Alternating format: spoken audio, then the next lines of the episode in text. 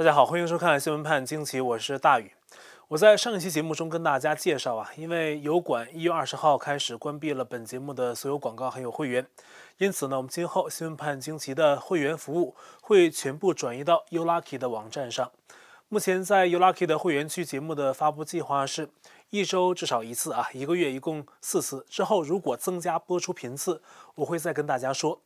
加入我们会员区的链接呢，还会挂在今天节目下方的留言区置顶。感谢各位朋友一直的支持。那拜登上台前后呢，美国左派社交媒体啊收紧了对言论的审查，而拜登本人呢，也在掌权之后，很快把川普政府指定的新闻官员赶下台。一月二十一号是拜登上台的第一个完整的工作日，他的班子一连开掉了多名主管新闻的官员。第一个是美国的全球新闻署的首席执行官迈克尔·派克。那全球媒体署负责监管美国对外广播事务，旗下有美国之音、古巴广播、自由欧洲、自由亚洲、中东广播等等媒体机构。他们是美国少数几个由国会拨款维持的官办媒体。而派克呢，是保守派的电影制片人，曾给美国保守派的旗舰人物史蒂夫·班农做助手。川普政府任命迈克尔·派克进入全球媒体署，就是为了一改该机构旗下几个媒体的华府建制派风气。及其在报道中对中共的倾斜，派克去年才开始接管全球媒体署，并且呢对下辖的各个媒体的领导层进行大换血，直到一月十九号新的一轮任命才结束。但是呢，很快拜登进入白宫就把迈克尔·派克给开除了。那么迈克尔·派克被解职之后，原美国之音的新闻高管赵克禄成为全球媒体署的代理首席执行官。他是台裔美国人啊，父亲是台湾的前中央日报社的社长赵廷俊。赵克禄在美国之音工作很久，还当过一段时间的代理台长。巧的是呢，在美国的中国大陆富商顾文贵，二零一七年四月接受美国之音采访时，曾遭遇断播事件，就是在赵克禄担任代理台长期间发生的。那赵克路接班之后呢，二十一号就解聘了美国之音的总监罗伯特·雷利，还有副总监伊丽莎白·罗宾斯，而这个做法呢，引起了争议。这两个人都是去年十二月才获得派克聘用的，那上任才一个月，两个人都签了两年的工作合同，如果没有犯罪啊，是不能开除的，除非自愿。那么罗伯特·雷利认为呢，自己被开除是拜登政府基于党派政治的决定，并不合法。有媒体报道说，他与副总监罗宾斯二十一号都在保安陪同下离开办公室，但也有消息说，实际上他们是抗议非法解职而被保安押出去的。想当初，川普一直想撤换美国之音的台长，但就是因为法律原因呢，一直受到限制，直到去年十二月才完成了美国之音台长的人事更换。可拜登刚上台，完全不顾法律要求，就直接把签了合同的人解雇了，这给政治干预传媒开启了一个非常恶性的先例。而自由欧洲电台、自由亚洲电台的负责人呢，同样在这一轮清洗之中被拜登政府开除。其中，自由亚洲的负责人是大家都熟悉的叶望辉，他对台湾十分的友好，也是由刚遭解聘的迈克尔·派克任命的。此外，古巴新闻媒体广播办公室的主任也在拜登上任后递交了辞呈。截至一月二十四号，拜登任命的全球媒体署代理执行长赵克禄已经开除了至少五名由派克任命的官办媒体负责人。讽刺点说呢，这是拜登进入白宫之后造成的上万人失业的其中几个案例。那么还有一个案例呢，是拜登在上任首日撤销了连接加拿大和美国的基石油管的建设项目，至少几千人因此失业。而且呢，继续建设的话，预计在二零二一年，这个项目可以创造一万个工作岗位。而管道建成之后呢，还能为额外四万两千人带去工作机会。而这一切呢，随着拜登一笔撤销项目，几乎都泡汤了。北美劳工国际联盟是去年公开支持拜登竞选的几个工会之一。那该工会总裁呢，曾在去年十月七号给拜登、贺锦丽站台，说他们帮助拜登与贺锦丽进了白宫，啊，还会帮助更多所谓亲工会、亲劳工的人竞选公职。但是呢，时过境迁，在拜登撤销基石油管项目之后，该工会发声明说啊，拜登政府上台第一天就撤销了这个项目，既是侮辱性的，也让成千上万工会成员感到失望。拜登此举呢，是顺应环保极端主义者。另一个北美建筑行业工会也发声明说呀，环保意识形态盛行，项目的停建终止了很多人的就业机会。那该工会说呢，承认拜登的政策造成了不确定性，还有焦虑。曾支持拜登的一些工会组织啊，不知现在是否后悔了当初的选择。那么，川普挥一挥手离开了白宫。也许只有这个时候，那些大选时站到对面的美国人以及川普阵营的叛徒，才真正知道拜登来了意味的是享受还是煎熬。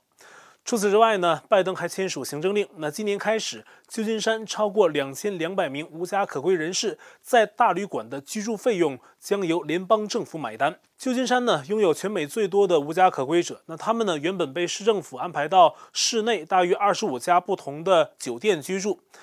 旧金山每月要为此花费约一千八百万美元。而拜登的行政令呢，将允许用美国纳税人的钱给这笔费用报销，至少到今年九月份。拜登大喊团结，但是团结的到底是辛苦工作的美国公民，还是民主党内的激进派？现在这个问号啊是越画越大。根据福克斯新闻名嘴塔克·卡尔森等多名美国媒体人的报道，拜登上台之后，给美国移民和海关执法局下发内部指令。这份指令的一部分关键内容是要求移民官立即停止所有陆路和空路的驱逐行动，暂停期至少持续一百天。而且说，美国在可预见的未来呀，不会有重大遣返的可能，所以呢，还要把现在关押的所有非法移民全部释放，并且立即释放。这意味着，目前关押的这些不必被驱逐出境的人，直接就可以在美国境内活动。但是大家知道吗？目前根据美国移民与海关执法局的官方数据，全美大约一百三十八座监狱里，有一万四千一百九十五名非法移民正在关押之中。其中有超过百分之七十的人是已经被定罪或者等待刑事判决的人，而且就算这些非法移民中有的人没有担保人，也必须释放，而这么做是违反现行法律的。但是呢，这却符合极左派中主张开放边境那伙人的观点，他们甚至希望永久停止美国的驱逐行动。截至我们成稿，美国移民机构还没有说是否已经开始执行此命令，或者是已经释放了多少人。而目前所谓的旧治理已经结束，原定所有在 DC 的两万多国民警卫队二十四号就该全部撤走了。但是最新消息是，他们中的大约五千到七千人会在 DC 一直留守到三月份。给外界的说法是呢，他们要给州、地方还有联邦政府提供安全、通讯还有医疗、后勤方面的援助。而 FBI 口口声声要抵御武装抗议的威胁，可二十号当天 DC 区域只有三个人被逮捕。但是呢，FBI 对所有驻扎在 DC 的国民警卫队进行了政治审查之后，却驱逐了十二名士兵，而且有大约五千名士兵一度被请出国会建筑，在寒冷的夜晚不得不在一个大型车库过夜，真是莫大的耻辱。拜登因此呢，在二十二号致电国民警卫局长官表达歉意，而他的妻子吉尔则是拿着一些小点心去像模像样的劳军，但这些都是马后炮了。好一件事，拜登没有跟国民道歉啊。那拜登阵营呢，在进入白宫之前，极力批评川普政府的防疫政策，说自己有计划，川普没计划。但是呢，一月二十二号，拜登呢却诚实的说出了这样的话：Because there's nothing we can do to change the trajectory of the pandemic in the next several months。哼，现在说什么都做不了，那当初的豪言壮语都哪里去了呢？争议比较大的美国国家过敏和传染病研究院的总监福西，曾经常跟川普意见相左，并被质疑啊，经常替中共的疫情责任开脱。后来呢，福西干脆不与川普同台出现在白宫的疫情通报会上。现在拜登来了，福西又出现在白宫，并且还替拜登圆场，因为拜登说上台后的一百天里要下发一亿针剂的疫苗。那福西呢，可能是怕人们没听清楚，特意对媒体解释说。拜登说的是一亿支疫苗，而不是一亿人，因为每个人呢要至少扎两针疫苗。那现在看呢，能按期普及到六千七百万人就不错了。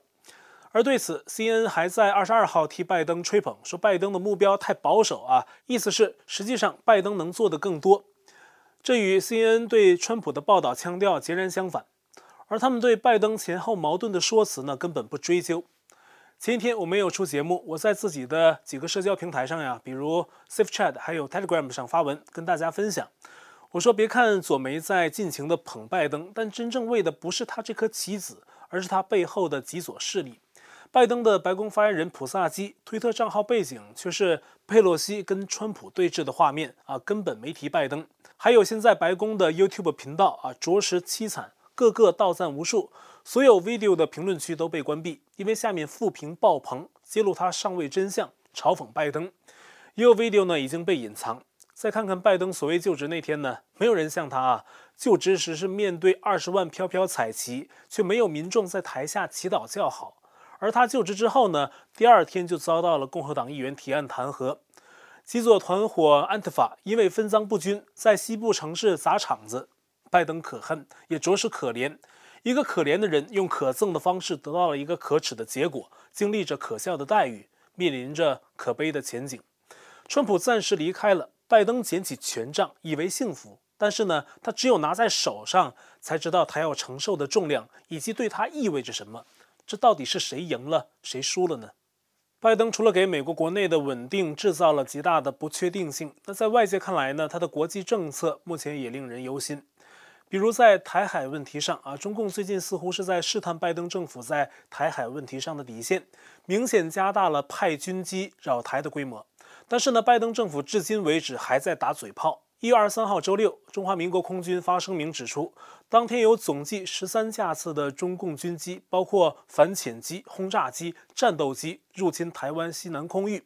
那么，中华民国使用空中巡逻兵力应对，广播驱离，甚至防空飞弹都启动了追歼模式，显示情形是十分紧张的。而且，这是历年来规模最大的军机扰台，极不寻常。而到了二十四号周日，又有总计十五架中共军机闯进了台湾的西南防空识别区，气焰十分嚣张。台湾再次启动导弹追歼，这已经是连续两天中共破纪录的大规模的侵扰行动。外界普遍认为啊，这是中共当局对拜登政府国防部还有执政团队的试探。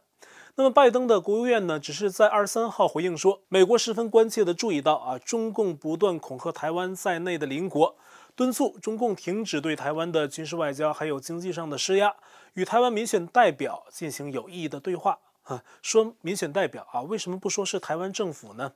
我们还记得当初川普政府对中共军机扰台的回应，那时候啊还没有发生这么严重的军机扰台。那么川普政府呢，当时是派军机到中共国空域附近呢飞行抗议，同时呢也有派军舰驶过台湾海峡。如果是这么严重的侵扰情况，相信川普政府的态度呢会更强硬，而中共的做法呢也是对拜登执政团队的一种羞辱。但中共对拜登除了试探，还想方设法接触。二十二号，《华尔街日报》报道，北京从去年十二月就有想法，想让中央政治局委员杨洁篪去华盛顿亲自祝贺拜登，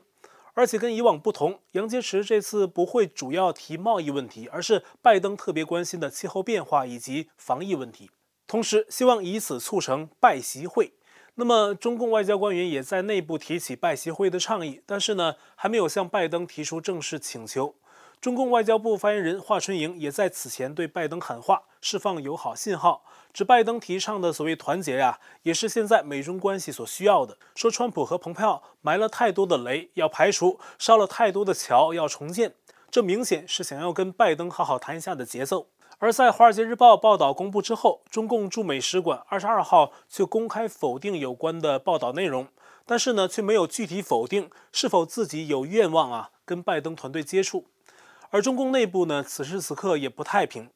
其党媒新华社在二十三号刊登置顶头条文章，解读习近平在二十二号召开的中纪委会议上的讲话，称习近平提到的政治腐败是目前最大的腐败。而且腐败分子呢，正结成利益集团，妄图窃取党和国家的权力，搞非组织活动。这明显是习近平将剑锋直指党内的反对派。而党媒直接公开提起有人妄图夺权这样敏感的话题，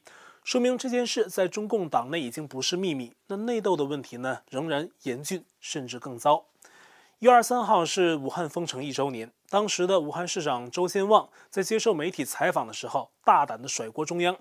他在二零二零年一月二十六号接受央视采访时直言，不是他想隐匿疫情，而是中央不授权。当时呢，很多人认为周先旺官位可能不保，但是呢，他却一直留任。直到刚刚的一月二十二号，中共官方发通告说，周先旺因工作需要请辞，而这份辞职呢，立即得到了批准。他目前呢是改任了湖北政协党组成员。自亚洲报道说，中共之前没动周先旺，是考虑社会舆论的影响。武汉是世界上第一个因本次疫情封城的，期间既有瘟疫悲歌，也有人道惨剧。那如今呢，这种封城带来的人道惨剧又在吉林通化等地出现。当地因为突然的封门闭户的防疫政策，很多家庭粮食储备不足，造成了面临断粮的危险局面，不断在网上发帖求救。二三号更有人披露，当地有男子因为断粮，擅自出门寻找食物，结果呢被防疫人员堵住，不许出去。那么男子呢是拿刀捅了防疫人员，目前被捅的人生死不明，男子呢已经被逮捕。